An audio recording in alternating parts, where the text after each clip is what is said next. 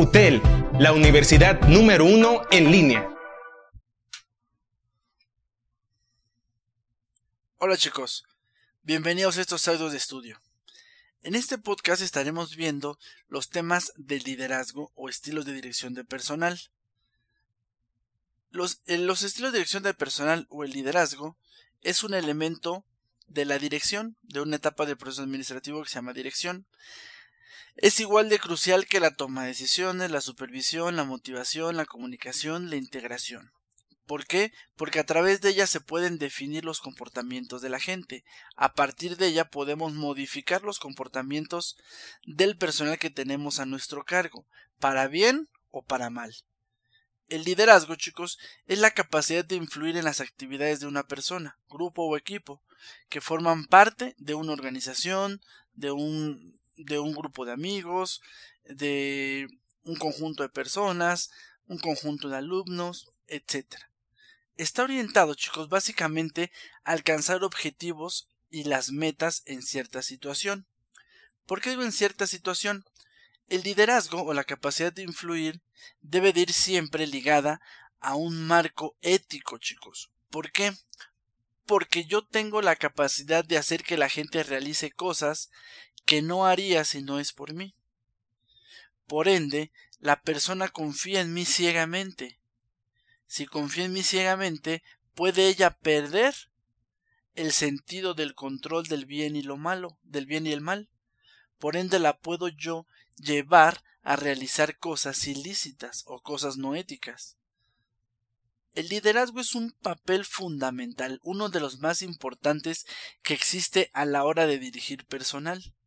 Inclusive, el liderazgo se considera el elemento principal en toda la organización, porque puedo fallar en cualquier otro elemento, pero no en la forma en que dirijo a mi equipo. El líder debe de saber comunicarse, debe de saber motivar, debe de saber integrar a su personal, debe de saber tomar decisiones, debe de saber supervisar a su personal y debe de saber escoger un estilo adecuado para cada uno de sus empleados. ¿Por qué? Porque liderar, chicos, no solo es el influir, también es el orientar, el marcar el rumbo, el convencer, el comprender, el motivar a su personal, el capacitarlo, el dar el ejemplo, eh, también es innovar, ¿sale? Y tener una visión de éxito. Prácticamente, chicos, el líder piensa de manera estratégica. Su visión es de mediano y largo plazo. Sí ve la hora, pero lo ve como parte de un futuro cómo lo vamos a hacer o a dónde vamos a llegar y a partir de ahí te llevo, a partir de ahí quiero que te comportes. Básicamente, chicos, para que pueda existir el liderazgo, deben de existir tres elementos, tres elementos forzosamente. Uno, chicos, son los seguidores. Líder sin seguidores no es líder. Pero el liderazgo se da cuando pues cuando la situación me lo permite. Y si la situación no me lo permite, entonces no hay líder. El líder, los seguidores y la situación, chicos, no son más que los tres actores que intervienen en los temas de liderazgo. La situación, la situación me da la oportunidad de poder alzar la mano y decir yo dirijo. Un ejemplo, estamos hablando de temas de recursos humanos en una sala de juntas donde están todo el personal o todo todos los directivos. La que domina el tema es la de recursos humanos. Por ello, en ese momento, ella liderará la conversación o liderará la junta. Pero cuando hablemos de temas de finanzas, la de recursos humanos callará y dejará el de finanzas liderar, convirtiéndose la de recursos humanos en un seguidor, porque ella no domina el tema, tiene los conceptos básicos, pero no como para liderar la, situación. Por el contrario, cuando pase el área de producción pasará exactamente lo mismo. El de finanzas y recursos humanos serán seguidores, pero cuando se hablen de temas de producción, el gerente de producción será el líder en esa ocasión. El liderazgo, chicos, va a depender de la, de la situación para saber qué seguidores tengo. Si yo no tengo la situación, no tendré seguidores. Pero también si el líder, por su personalidad, no tiene la capacidad de influir en los demás, tampoco tendrá seguidores. El liderazgo, los seguidores y la situación se tienen que dar en un marco apropiado, ¿sale? Como cuando se alinean los planetas para que se dé el liderazgo. Hay gente que es buenísima, tiene gran, gran, grandes conocimientos, pero ¿qué creen? No son líderes. ¿Por qué? Porque no tienen ese don, no tienen esas características de poder influir o de, o de poder llevar más allá sus conocimientos como para obtener seguidores. Por el contrario, hay gente que tiene seguidores aún no siendo tan inteligente. Hay personas que a pesar de que la situación los pone para liderar, ellos se achican. Por eso, chicos, el liderazgo es una herramienta que nosotros podemos ir mejorando día con día. Si mejoramos, como les dije, la comunicación, la motivación, nuestros conocimientos, todas aquellas capacidades que tenían los administradores, este, no sé si recuerdan las habilidades humanas, las habilidades técnicas y las habilidades conceptuales, eso me llevará a fortalecer mi herramienta de liderazgo. El mayor tema del liderazgo se da cuando yo domino el tema.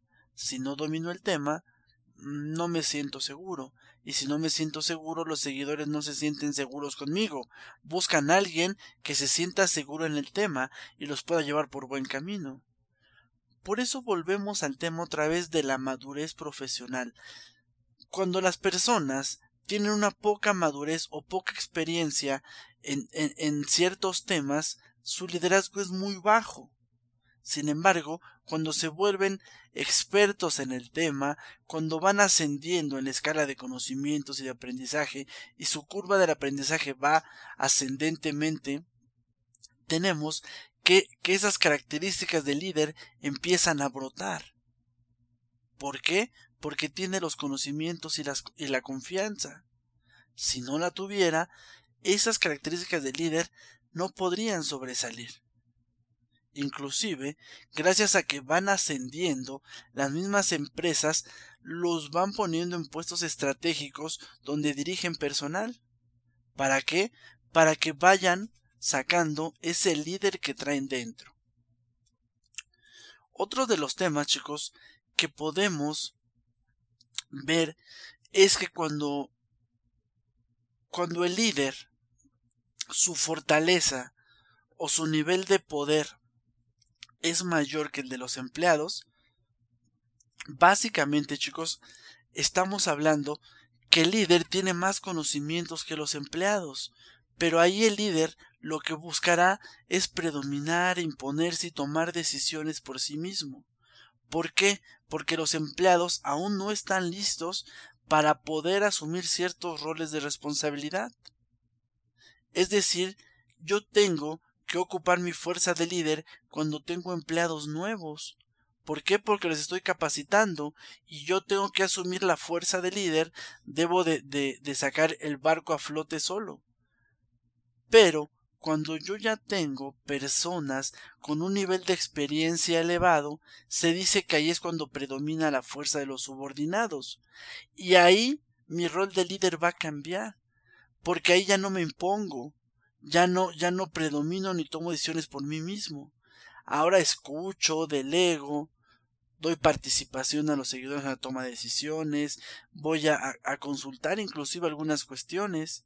Si se fijan, el nivel de liderazgo va cambiando dependiendo de la persona que yo tenga enfrente. ¿Les gusta este tema? Nos vemos en el siguiente podcast.